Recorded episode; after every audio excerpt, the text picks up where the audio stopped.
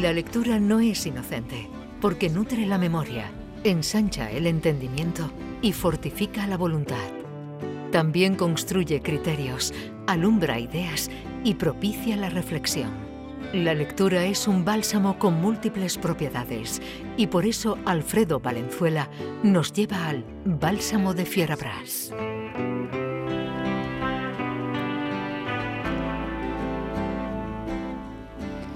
Una cosa es inventar historias de miedo y otra muy distinta es convertirse en la protagonista de un cuento de terror.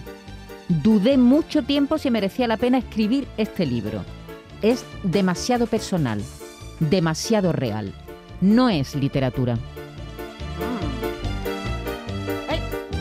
El libro que traemos hoy, Jesús, se titula Tienes que mirar y es de una rusa nacida en el propio Moscú y además en el año 78, todavía más joven que la más joven de entre nosotros, que es Carmen Camacho, o sea, una chiquilla, sí. aunque ya madre de dos hijos.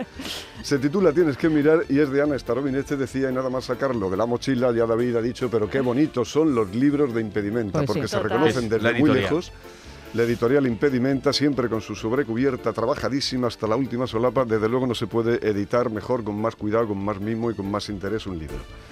Curiosamente, Ana Starobinet eh, empezó siendo guionista, mm, reportera y periodista. Acuérdate de Svetlana Alesievich, periodista rusa que le dieron mm. el premio Nobel de Literatura merecidísimamente. Escritora. Y del que ya comentamos aquí algún libro como La guerra no tiene rostro de mujer.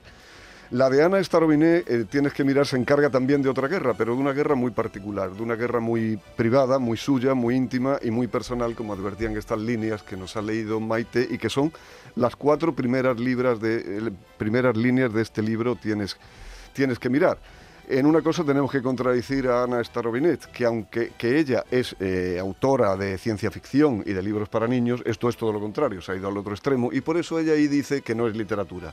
Pero en eso tenemos que contradecirla porque en estas apenas 180 páginas que se leen casi de un tirón y con el alma en vilo y el corazón encogido, lo que cuenta Ana Starobinet es su propia experiencia de tener un feto con malformaciones y tener que verse abocada a un parto prematuro más allá de la mm, vigésima semana, de la semana número 20 de, de, gestación. Por favor. Y todo esto se resume, se resume eh, en unas palabras de ella, que no son literales, pero le voy a decir, la principal diferencia entre los sanitarios europeos y rusos, y yo aquí me atrevería a decir, la principal diferencia entre un régimen democrático o una democracia y una que no lo sea, es que mientras unos piensan que no hay razón para sufrir, los otros están convencidos de que el dolor es la norma.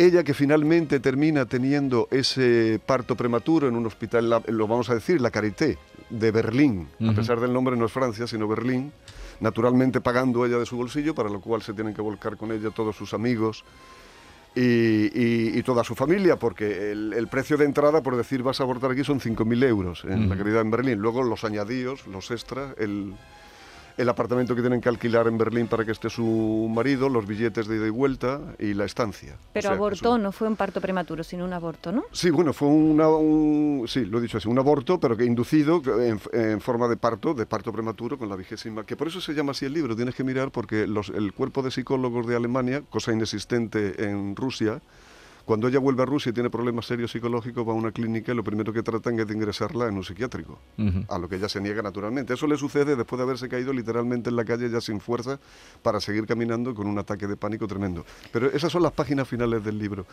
Las primeras son mucho más crudas y mucho peores. Yo no voy a contar todo el libro, pero el primer contacto que ella tiene con la sanidad rusa, la primera noticia que le dan de que el feto tiene una malformación poliquística en los riñones y eso ni un milagro lo iba a tener con vida más allá de unas horas o unos días, aunque ella quiere probar incluso si hubiera algún tratamiento, porque eh, el libro por una parte está lo físico y del sufrimiento físico, por otra parte está el entramado de sentimientos que se puede mm, mm, eh, desatar en el cerebro y en el corazón y en las mismas tripas de una mujer en, esa circunstancia. Está tratado como, y, como está escrito en primera persona, uno lo entiende perfectísimamente, porque además Ana Starobinet es muy buena, muy buena escritura. La, la, primera cosa que le pasa cuando le dicen que tiene ese problema es que ella se ve semidesnuda, de cintura para abajo, como ella dice, sin bragas, tumbada en una camilla de lado, el médico que la está atendiendo se va, sin pedirle permiso se presenta con 15 estudiantes. Mm. Y, se enseña, y ella dice, está muy bien, está muy bien que esto, porque si- si a mí me lo preguntan, yo seguramente hubiera dicho que sí, pero ¿por qué no me lo preguntan? ¿Por qué no me lo dicen? ¿Por qué no me lo, me lo explican que van a venir 14 a verme aquí tumba, destrozada y sin bragas? ¿no? Entonces, ese tipo de cosas están empezando a, a existir ahora en Rusia gracias a este libro. Por eso la literatura muchas veces es también muy útil. Y, y es un libro eh, de, de- de literatura eh, comprometida, comprometidísima. Hay otro, ella misma se reflexiona y si me ha costado 3.000 rublos la ecografía que me acaba de hacer este tío, va a ser práctica porque, porque me la cobra. Si yo estoy aquí sirviendo ahora... Y la solución que le, que Pero- daban los rusos, que era? Que, que siguiera adelante con No, su... no, no, no, no. Nada. En Rusia hay un problema que también lo aborda Ana Starobinek aquí, que desde el primer momento de la Revolución Soviética el, el aborto temprano se normaliza, pero se normaliza como una gripe, como un resfriado, como algo que no tiene ninguna Se importancia. gripaliza. Efectivamente, se gripaliza, como algo que no va a traer consecuencias posteriores ni psicológicas ni físicas para la mujer.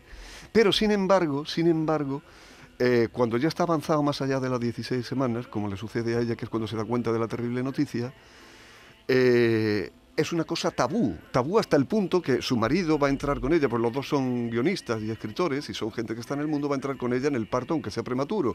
Y hasta la propia madre de Ana le advierte en un momento dado, pero qué locura es esa, vas a perder a tu marido.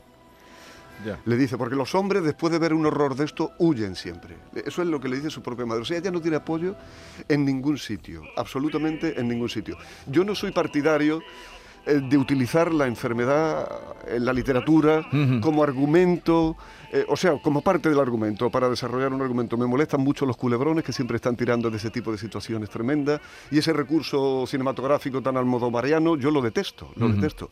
Sin embargo, he leído este libro muy bien y con mucho gusto, porque en el fondo me voy a permitir decir que es un libro muy bonito.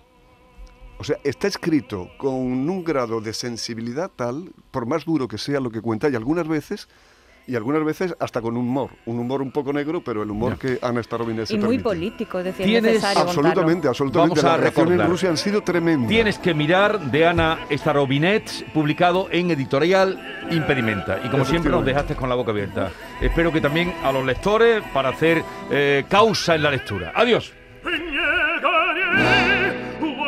La mañana de Andalucía con Jesús Vigorra.